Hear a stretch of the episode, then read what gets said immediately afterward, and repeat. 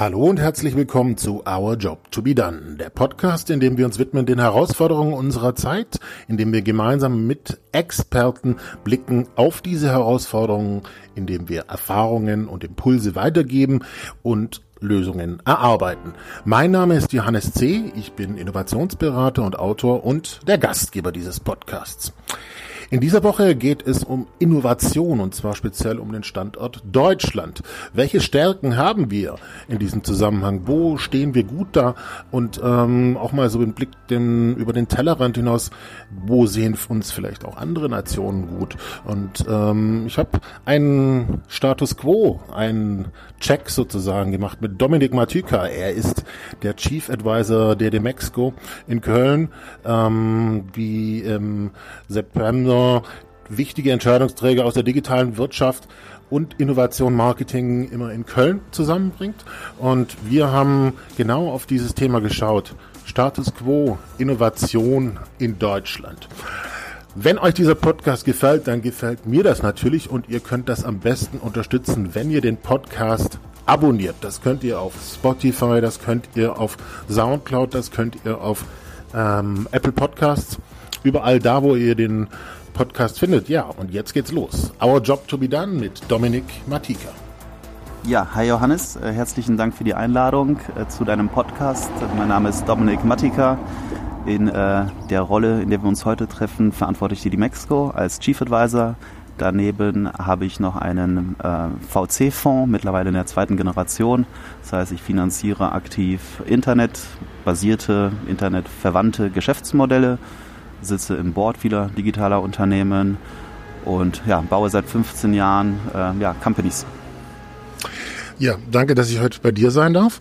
Und ähm, das Thema, dem wir uns widmen wollen, ist im Zuge des digitalen Wandels, wo wir hier auch gerade in Deutschland sind. Ja, ähm, die Frage, ja, wo sind unsere eigenen Stärken auch? Unsere deutschen Qualitäten, wie können wir die positiv einbringen in diesen digitalen Wandel und wo ist es vielleicht auch so, dass wir, ich sag mal, auch von anderen Kulturen in diesem Zusammenhang lernen dürfen? Ich denke, diese Frage kann man oder die Antwort darauf kann man gar nicht pauschalisieren. Ähm, zumal wenn ich mir Startups anschaue, hier in Berlin vor allem, äh, dann sind ja die ganzen Teams so multikulturell, dass glaube ich sehr, sehr viele verschiedene ja, Ansätze und Faktoren eine Rolle spielen, wie so ein Unternehmen eigentlich entwickelt wird. Wenn man das Ganze betrachtet eher aus einer vielleicht makroökonomischen, politischen, regulatorischen Sicht, äh, dann glaube ich schon, dass wir in Deutschland einfach viel zu langsam sind in der, ja, in der Execution. Das heißt, wir sind zu sehr bedacht oder ruhen uns zu sehr auf, auf vielleicht preußischen Tugenden wie Fleiß, Disziplin etc. und äh, dieser Qualitätsanspruch, den overall deutsche Produkte in der Vergangenheit hatten, der verschwindet immer weiter. Das heißt, ähm, wenn man das jetzt auf die digitale Welt betrachtet, glaube ich, sind wir gar nicht ähm, so schlecht, was Innovationen anbelangt. Wir sind einfach regulatorisch, politisch, makroökonomisch einfach in einer verdammt schlechten Ausgangssituation, was das Thema Talentakquise anbelangt, was das Thema Finanzierung anbelangt, was das Thema bürokratische Hürden anbelangt. Also ich meine, ich will nicht auf dem Thema DGSVO jetzt herumreiten, aber das ist nur so ein Beispiel, was viele Unternehmen natürlich jetzt hier in, in Deutschland daran hindert, genauso vielleicht aggressiv ähm, wachsen zu können, vor allem am Anfang, wie das zum Beispiel amerikanische Unternehmen nicht haben. Kann ich absolut bestätigen. Also ich, du hast ja auch ähm, einige Zeit im Ausland verbracht oder inter, viele internationale Kontakte und ähm, für mich ist es immer wieder so, naja, so ein Wechselspiel zwischen Standbein, Spielbein, so ein kleines bisschen. Ähm, was ich durchaus auch genieße, meine deutschen Qualitäten, äh, Zuverlässigkeit, ähm, ich sag mal, äh, Dinge durchdringen, ähm, auch ähm, Solidität ähm, und so weiter, ja, äh, mit einzubringen. Auf der anderen Seite ist es für mich doch gleichzeitig auch so, dass ich merke, naja, ich sag mal, es, es läuft oftmals spielerischer gefühlt, gerade wenn ich, wenn ich im Ausland unterwegs bin. Das heißt nicht, dass alles automatisch leicht läuft, ja. Ähm, aber es ist, es ist schon ähm, sehr anstrengend, oftmals auch, ich sag mal, wirklich Dinge nach vorne zu treiben in Deutschland und ähm, auch alle Leute, die daran irgendwie beteiligt sind, zu überzeugen. Ja, die Kernfrage ist doch, äh, bewegt sich jetzt die Diskussion auf einer Subjekt- oder auf einer Objektebene? Auf einer Subjektebene sind wir alles irgendwo Menschen und äh, natürlich haben kulturelle Einflüsse äh, hinterlassen Spuren, die natürlich dann in unseren Arbeitsweisen, Gedankengängen ähm, unterschiedliche Ausprägungen annehmen. Ähm, aber die sind gar nicht so wichtig, würde ich behaupten, weil auch in Deutschland kannst du ein Unternehmen aufbauen, die geprägt sind mit Mitarbeitern aus unterschiedlichen Kulturen und kannst das halt einfließen lassen. Wenn du dir eher die Objektebene anschaust, das heißt das Unternehmen per se, glaube ich, dass sich viele Unternehmen in Deutschland, vor allen Dingen was das Thema Digitalisierung anbelangt, oftmals sehr auf den, auf den Füßen stehen. Das heißt, die haben innerhalb der Organisation nicht die richtige Cultural Setup geschaffen, wo sich junge Mitarbeiter beispielsweise gegen das Thema Freelancing, gegen das Thema Startup entscheiden, sondern äh, nicht nur die Sicherheit in einem großen Konzern suchen, sondern sich auch dort entfalten können. Und das merken wir halt immer wieder, je größer der Konzern, desto langsamer ist er. Das ist auch, glaube ich, ein internationales Phänomen. Ich glaube nichtsdestotrotz, dass wir Deutschen vielleicht auch, auch aufgrund unserer sagen wir mal, Industrieherkunft unheimlich stark auf das Thema Produkte, Ingenieurskunst äh, gesetzt haben und weniger auf den neuartigen, sagen wir mal, digitalen Disziplinen. Äh, KI ist jetzt nur mal ein Beispiel. Und das Ganze nochmal befeuert durch unheimlich langsame, teilweise unheimlich schlechte äh, Regularien, Gesetze, Bürowidrigkeiten, Bürokratien. Ähm, ja, das hilft dem Unternehmen jetzt nicht auch diese, wenn man so will, digitale Transformation oder diesen Change-Prozess aktiver zu gestalten, weil einfach das Talent im Unternehmen fehlt. Und von extern, was du ja nur bedingt steuern kannst, äh, erfährst du jetzt auch keine große Unterstützung. Sehr spannend ist ja aber auch der Außenblickwinkel, ähm, dass, äh, ich weiß nicht, wie es dir geht, aber sowohl jetzt ähm, persönlich als auch im Kontext der Mexiko, dass die Reputation gleichzeitig, die wir haben, zeitweise immens ist. Also äh, der Mexiko ist zum Beispiel bei all meinen internationalen Kontakten ein absolutes Statement äh, in dem Sinne. Ähm, und ähm, ich hatte, also ich bin jetzt bald bei der IAA zum Beispiel, Guy Kawasaki ist da, ähm, der mir dann auch gesagt hat, ähm, der ist ja Markenbotschafter bei Mercedes und so weiter, ähm, also er, es, er erlebt dort Dinge, die können wir tatsächlich mit den Ingenieurwissenschaften nur wir Deutsche auch machen. Ähm, sind jetzt viele Dinge, die du äh, hier in den Raum gestellt hast. Ähm, ja, ich gebe dir recht, wir haben noch genau diese Position, dass wir äh, im Ausland sehr viel Respekt erfahren auf sehr vielen Themen. Ich glaube, die Mexiko ist weniger eine Ingenieurskunst. Ich glaube, weswegen die Mexiko auch international so erfolgreich ist, liegt an der Einzigartigkeit der Veranstaltung. Wir sind einfach sehr unvergleichbar. Wenn man, äh, sagen wir mal, aus Europa herausgeht und sich amerikanische, asiatische Formate anschaut, gibt es nichts Vergleichbares ähm, was wiederum bedeutet, dass natürlich ähm, alles, was neu, alles, was innovativ ist, alles, was auch vielleicht Geschäft bringt, unheimlich spannend ist. Zudem sind ja viele Unternehmen ähm, der Digitalwirtschaft, auch der AdTech, Marketingwirtschaft äh, global aufgestellt. Das bedeutet, man hat ein amerikanisches Unternehmen, was zwangsläufig irgendwann mal den Sprung über den Teich sucht und äh, diesen Markteintritt ja auch begleiten und steuern muss. Und da ist die Mexiko halt die perfekte Plattform dieser ja, diese Bridge, ja, sowohl in die eine als auch in die andere Richtung, dass amerikanische oder ausländische Unternehmen hier in Deutschland und Europa Fuß fassen können über uns, weil wir so zentralisiert ähm, so ein großes ja, Ökosystem an, an Partnern, an Kunden, an, an, an Stakeholdern zusammenbringen und dort einfach Transaktionen ermöglichen. Und auf der anderen Seite haben wir natürlich durch die Anwesenheit der ganzen internationalen Kollegen auf der Dimexco auch einen sehr großen Reiz für sagen wir mal, die Deutschen und die Europäer, die wiederum den Schritt ins Ausland wagen können. Und ähm, wenn ich das Ganze mal vergleiche mit einer mit einer CES ja, und dort dem, dem C-Space, ähm, den ich auch seit Jahren besuche, wirkt das doch alles sehr heimisch. Ja? Ähm, das mag für den amerikanischen Markt sehr, sehr gut funktionieren, aber mag für viele Companies, die global aufgestellter sind, halt nicht so gut funktionieren. Wenn man das Ganze jetzt auf andere Industrien überträgt, ich scherze immer, ähm, mir, mir ist die Spaltmasse an den Türen beim Auto auch sehr wichtig, äh, weil ich einfach äh, die Ästhetik ähm, einfach sehr schätze. Ähm, wohingegen vielleicht die asiatischen und auch die amerikanischen Wagen da nicht so viel Wert drauf legen. Ähm, man, man sieht das Ganze jetzt vielleicht mal so ein bisschen an der Diskussion, wird Tesla äh, überleben oder nicht? Ähm, ich persönlich bin der festen Überzeugung, dass zum Beispiel diese Innovationskraft ja, in einem Zeitpunkt kam von Tesla, die den ganzen Markt aufgerüttelt hat. Ich bin aber gleichwohl nicht der Meinung, dass die deutschen Automobilkonzerne, weil du die ja angesprochen hattest, nicht in der Lage gewesen wären, es auch zu schaffen. Mhm. So, das Kapital war vorhanden. Ich glaube, das Knowledge war auch vorhanden. Man hat sich, glaube ich, ähm, ob bewusst oder unbewusst, ob richtig oder falsch, sei dahingestellt. Aber man hat sich dazu entschieden, diesen Schritt der Elektromobilität vielleicht nicht zu dem Zeitpunkt zu wagen, wo das Tesla gemacht hat. Und diesen, glaube ich, auch ökonomisch recht gut begründet. Ob das jetzt in der Folge dazu führt, dass eine Tesla äh, einer Mercedes-Benz beispielsweise den Rang abläuft, das weiß ich nicht. Ähm, IA hattest du auch angesprochen. Ich kenne die Kollegen ganz gut. Ich schätze auch die Kollegen. Ich kenne IA eher so als, als, als Kind, als ich mit meinem Vater da irgendwie äh, vorbeigegangen bin, weil ich auch aus Frankfurt komme und äh, da irgendwie in, äh, in Night Riders Kit saß und mich gefreut habe, wie ein Kind und Pins gesammelt habe. Ähm, damals war für mich zum Beispiel das Thema CES kein Begriff. Mhm. Ja, das, was eine CES im Gegensatz zu einer IAA halt geschaffen hat, ist, sie, ähm, und das ist genau unser Ansatz auch bei der Dimexco, sie gehen weg von der Kommunikation über Stände, sie gehen hin zu einem, ja, vielleicht Experiential-Format.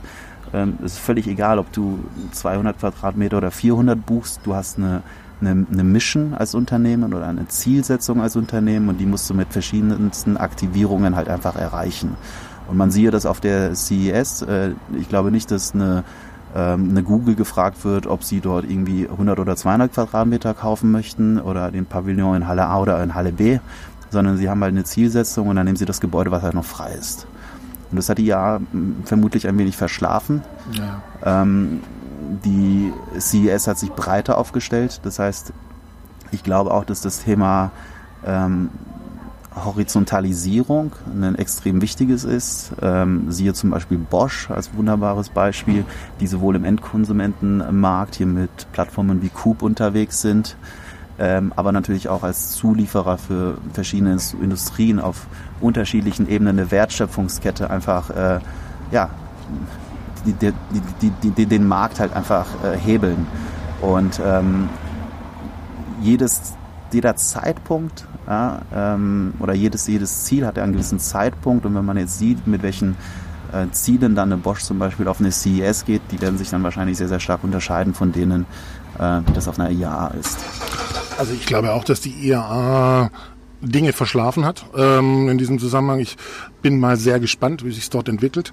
Ähm, das ist jetzt, äh, was Innovation angeht, nicht das führende Beispiel. Ähm, ich hatte es jetzt deswegen genannt, weil ich, weil ich ihn dort getroffen habe und weil er, ähm, ich kenne ihn auch eine Weile schon sehr offen so darüber gesprochen hat, wie er auch Einblicke hat, was ähm, ähm, in der Firma mhm. eher so passiert.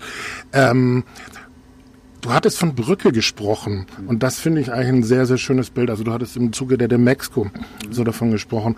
Ähm, ich habe das auch oftmals erlebt, ich habe ja so geredet von äh, Standbein, Spielbein und so weiter, also diese Welten zusammenbringen, dass das ähm, durchaus eine sehr, sehr, also ich, ich sag mal, wenn es einen Sponsor gibt auf Unternehmensseite, der dann sagt, ähm, ich möchte tatsächlich einen Wandel, ja, ähm, dass das einen unglaublichen Mehrwert bringen kann, auch im Endeffekt diese Brücken schlagen zu können. Ähm, ja, ich hoffe, ich gebe jetzt die richtige Antwort auf deine Frage, die auch wieder sehr, sehr facettenreich ist. Ja. Ähm, ich würde schon behaupten, dass jedes Unternehmen ein sehr starkes Aushängeschild braucht, irgendeinen Visionär, der zumindest die grobe Flugrichtung vorgibt, der auch das Cultural Mindset setzt. Und wenn das halt nicht gesetzt wird, beziehungsweise wenn zu viele Köche oben äh, was zu sagen haben oder die, die Köche auch wechseln, was ja bei DAX-Konzernen oftmals der Fall ist, ja. dann wird es halt einfach schwierig managebar, weil sich einfach Kulturen ändern, weil sich ähm, Denkweisen, Erfahrungen einfach naja, in, in anderen Zielsetzungen oder in anderen äh, Strategieplänen manifestieren. Äh, von daher ist es unheimlich wichtig, dass sich eine Organisation vor allen Dingen im, vor allen Dingen dann, wenn es extrem gut läuft, ja, ähm, immer revitalisiert oder transformiert oder sich, sich wechselt. Also Agilität ist, glaube ich, in der heutigen Welt extrem wichtig und ich glaube auch das Thema Ne, wir sprechen mal, wir wollen mit unseren Kunden, mit unseren Stakeholdern auf Augenhöhe Businesspartner sein. Ähm, wenn du nicht ausreichend kommunizierst, nur sendest, ja, mhm. das heißt kein Feedback erfährst und dieses auch verarbeitest in neuen Produkten, in neuen Prozessen, äh, in neuen Preisgestaltungen, whatever, dann endest du halt irgendwann mal damit, dass die Kunden sich nicht mehr erhört fühlen und halt einfach abwandern zu dem, wo sie glauben, das Gefühl zu haben, äh, dass man mit denen dort mehr auf Businesspartnerhöhe zusammenarbeitet. Und das ist extrem, extrem wichtig und ich glaube, das verpennen halt mega viele Unternehmen, dass sie halt zu wenig Kundenrapport pflegen. Also es ist ja auch genau der, die Komponente Dialogfähigkeit, sage ich mal, ähm, im Sinne von Partnern, Mitarbeitern und so weiter, um wirklich auch ähm, naja, konstruktiv den, den Wandel gemeinsam dann zu gestalten. Und das ist äh, genau passend zu dem, was, was du auch sagst, so bisschen, also im Startup-Bereich, ich habe ja auch viel im Startup-Bereich zu tun, da erlebe ich das ganz, ganz stark. Auch hier in Berlin, vorher war ich äh, bei einem Kunden, ähm, 200 Mitarbeiter, davon 180 aus dem Rest der Welt, mhm. sage ich jetzt mal so, ja, ähm, und gleichzeitig auf Konzernseite leider oftmals noch, ich sag mal, Tafeln, die an der Wand hängen, ähm, oder wir gehen jetzt mal zum Christopher Street Day mhm. und so weiter, aber ich sag mal, der wirkliche Dialog im Sinne von, wie gehen wir diese Herausforderung an, Fragezeichen. Also man, ähm, muss man natürlich auch mal ein bisschen eine Lanze brechen für Konzerne. Wenn ein Unternehmen seit 50, 60, 100 Jahren existiert, sind natürlich Prozesse eingefahren. Und was viel, viel schlimmer ist, oder viel, na, viel schlimmer eigentlich nicht, viel schwieriger ist, wenn du Mitarbeiter hast, Kollegen hast, die gegebenenfalls noch, wie ich auch auf einer Schreibmaschine gelernt haben zu schreiben, ja, und, und, und mit Faxmaschinen aufgewachsen sind, äh, denen dann beizubringen, welche Vorteile äh, Slack hat und dass du das mit Zapier halt an irgendwie acht andere Plattformen anschließen kannst und dort über APIs und schieß mich tot Prozesse automatisieren kannst, das ist zu viel. Das ist auch zu viel verlangt. Und äh, du musst aber gleichwohl natürlich auch als äh, ne, ein bisschen, sozial schauen, wie nimmst du das komplette Unternehmen mit. Und ähm, ich glaube schon, dass es eine unheimlich schwierige Aufgabe ist für viele Konzerne, alle Mitarbeiter mitzunehmen, Absolut. ja, damit quasi auch Innovation zu stärken, zu fördern und gleichzeitig damit attraktiv zu werden ja, für neue Mitarbeiter. Und äh, das haben natürlich kon auch Konzerne wie mal, Facebook, Google oder eine Tesla halt einfach viel, viel einfacher gehabt, weil sie quasi niemals eine Faxmaschine hatten. Genau. Ja, und ähm, von daher nicht alles ist schlimm an Konzernen. Ich finde grundsätzlich fängt es halt bei der Kultur an. Ja? Das heißt, mehr kommunizieren ähm, bedeutet nicht mehr E-Mails zu schreiben, bedeutet mehr Meetings zu haben, sondern bedeutet einfach transparenter, offener äh, zu, zu, kommunizieren. Und das ist halt ein, ja, das ist ein Kulturthema. Ja. ja. Dass sich jeder respektiert fühlt mit seiner Meinung. Das bedeutet ja nicht nur, weil du zuhörst, dass du alle Meinungen akzeptierst, aber Meinungen zu respektieren zumindest mal wäre so der erste Schritt.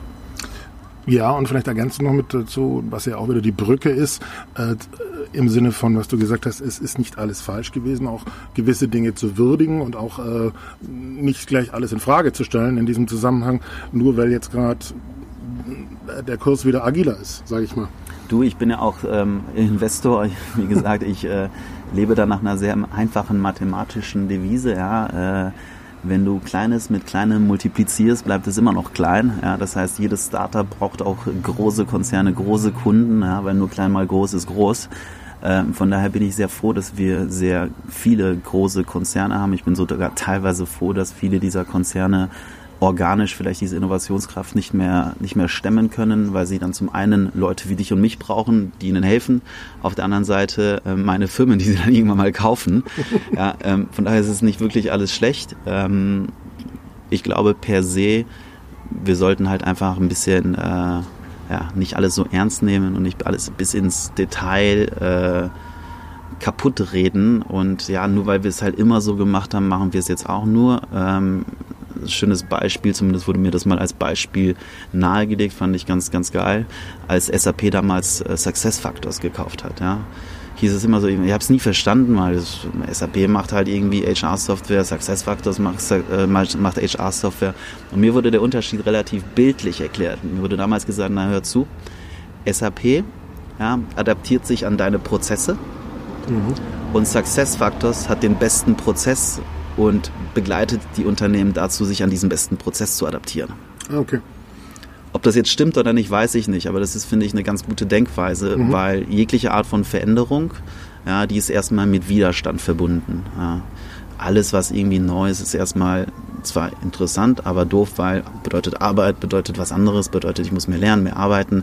Aber faktisch betrachtet, glaube ich, ist es der einzige Weg, ja, dass man schaut, wie kann man Dinge, die man zwar immer so gemacht hat, einfach besser, effizienter, automatisierter, vielleicht mit mehr Spaß äh, verhaftet, ähm, anders machen. Und da muss man, ne, wie, wie Schumpeter auch schon gesagt hat, kreative Zerstörung, ja, man muss Dinge erstmal kaputt machen, um sie halt wieder neu zu bauen.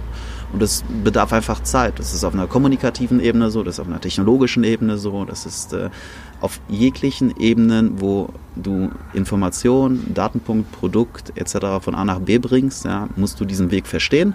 Und wenn der Weg nicht optimal ist oder nicht deinen Zielen entspricht, ihn erstmal zerstören, um neu zu bauen. Und alles, was du drumherum baust, sind immer nur Workarounds. Ja, und am Ende des Tages, je größer das Unternehmen, desto mehr Workarounds, mehr Workarounds, mehr Workarounds. Ja, und dann hast du halt irgendwie naja, ähm, einen Laden, wo halt über 50, 60, 80, 100 Jahre immer wieder was dazugeschustert wurde, ja, und wo dann, ja, zu Deutsch gesagt, kein Schwein mehr durchblickt. Hm. Abschließende Frage. Ähm, wir runden es einfach nochmal ab und ich nehme die Frage, die ich zum Anfang hatte. Wie geht's uns mit unseren deutschen Qualitäten im Sinne des digitalen Wandels und wo dürfen wir stolz drauf sein? Wo dürfen wir noch lernen? Was ist der Job to be done? Ich würde mal gerne unterscheiden zwischen Frontend und Backend. Mhm. Ja, ich glaube, was das Thema Backend anbelangt, also wirklich Technologien, Grundlagentechnologien ohne den Applikationslayer für den Endkonsumenten, haben wir noch Nachholbedarf, weil das Thema ist einfach aus einer, aus einer Company-Gründungsperspektive nicht sonderlich interessant. Ja, wenn du irgendwelche KI-Applikationen baust, wo es einfach faktisch noch keinen Markt gibt, ähm, verdienst du einfach nicht so viel, bekommst du vielleicht gar nicht finanziert. Da haben wir auf jeden Fall Nachholbedarf, dass wir mehr in Technologie investieren, weniger in Applikationen. Mhm. Äh, anders ausgedrückt, gibt viel zu wenige, viel zu viele Marktplätze für A, B, C, D, die halt wirklich nur Kohorten analysieren, äh, was schön ist, weil die Companies halt auch groß werden, erfolgreich werden etc., aber nicht wirklich technologisch ähm, Assets aufbauen. Ähm, und dann auf der, auf der Frontend-Seite sind wir, glaube ich, ganz gut aufgestellt. Wir haben tolle Companies hier gebaut in Deutschland. Wir haben etlich viele Unicorns auch hier aufgestellt. Ob die jetzt fairerweise ein Unicorn sind, also mit über eine Milliarde bewertet, ist auch nicht die Fragestellung. Im internationalen Kontext, da bekommen sie ihr Geld, sind sie es und das ist super. Das heißt, mein Anspruch oder meine, meine Erwartungshaltung an, an die Leute da draußen wäre, traut euch einfach mehr zu machen, gründet mehr Firmen, die Voraussetzungen sind, glaube ich, besser denn je. Mhm. Man kann sehr, sehr einfach, sehr schnell Companies gründen. Es gibt Leute wie mich, die sie dann auch gerne finanzieren ähm, und viele andere auch.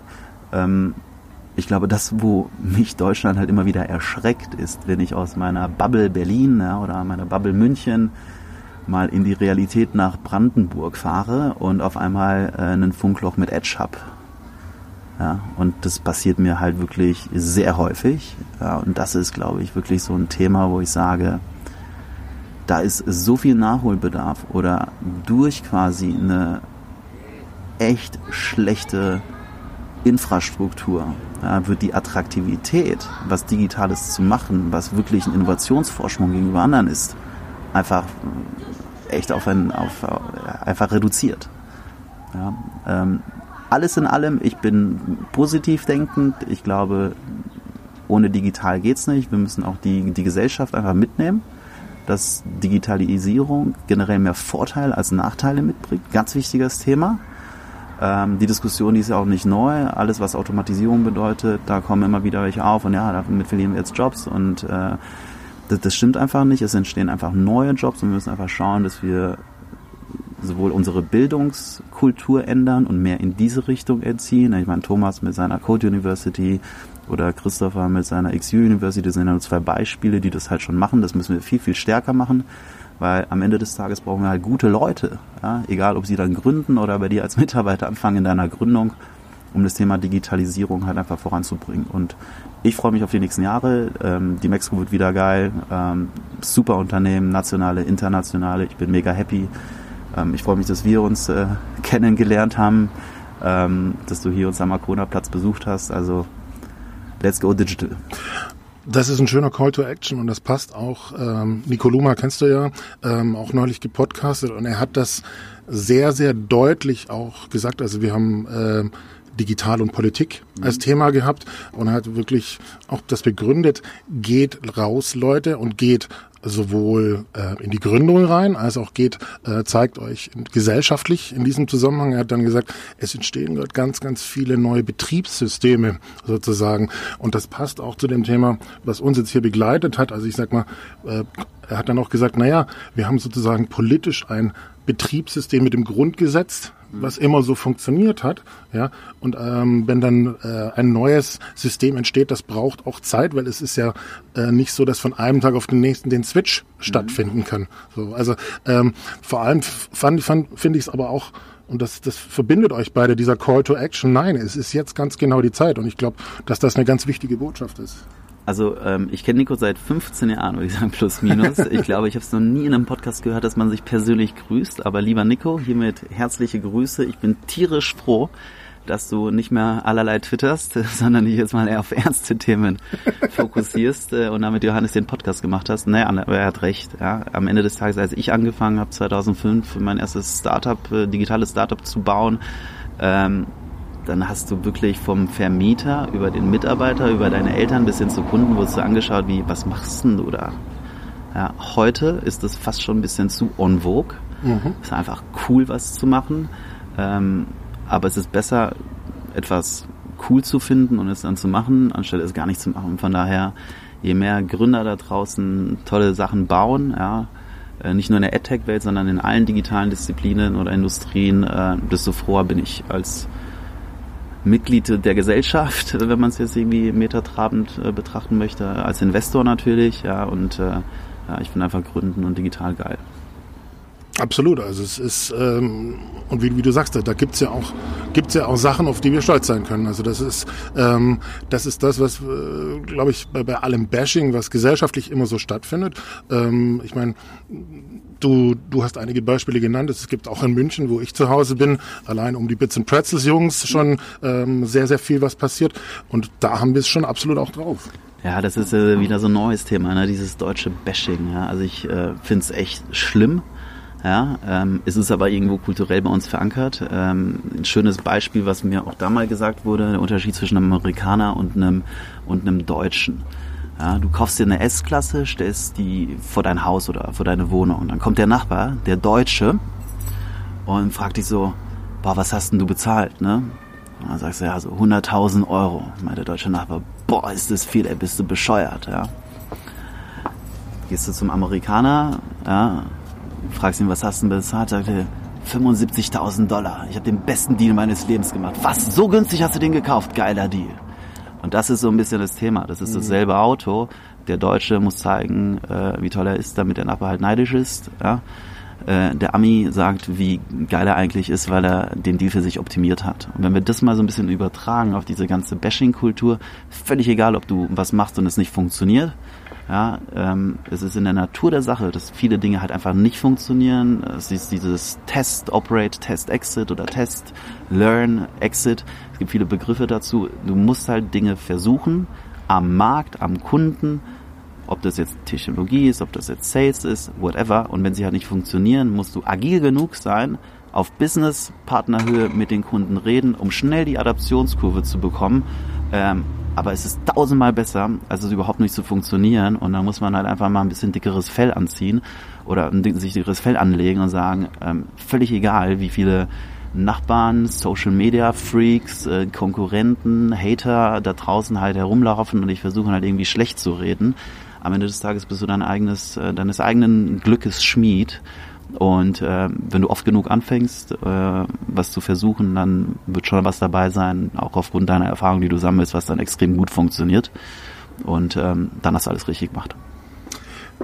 Da kann ich auch noch ein Beispiel einbringen, was diesen Podcast angeht, äh, den ich jetzt seit einem halben Jahr mache, äh, weil der Klassiker war dann, ich habe angefangen damit und dann gingen schon irgendwie so die Tweets los, jetzt macht er auch noch einen Podcast und so weiter.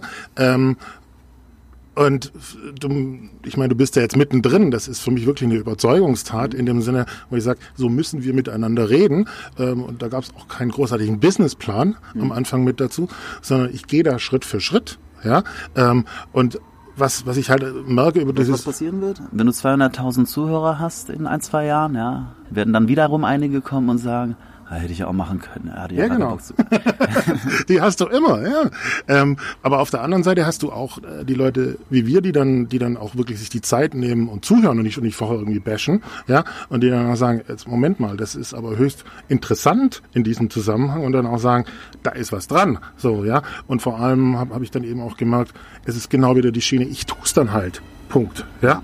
Also dazu vielleicht, äh, vielleicht so ein paar Abschlussworte, ein Abschlusssatz. Ja. Ähm, there is no product, no nothing that fits all. Ja, du wirst niemals was schaffen, kein Produkt bauen, keine Veranstaltung bauen, kein, kein gar nichts, ja, kein Podcast bauen, der allen gleich gerecht wird. Das heißt, ne, das ist das Thema Individualisierung, was wir im Marketing betreiben um zu schauen, dass wir die unterschiedlichsten Bedürfnisse und Interessen der Konsumenten über Datengewinnung so verstehen, dass wir unsere Produkte, Services, Kommunikationen, Werbeausspielungen halt individualisieren können.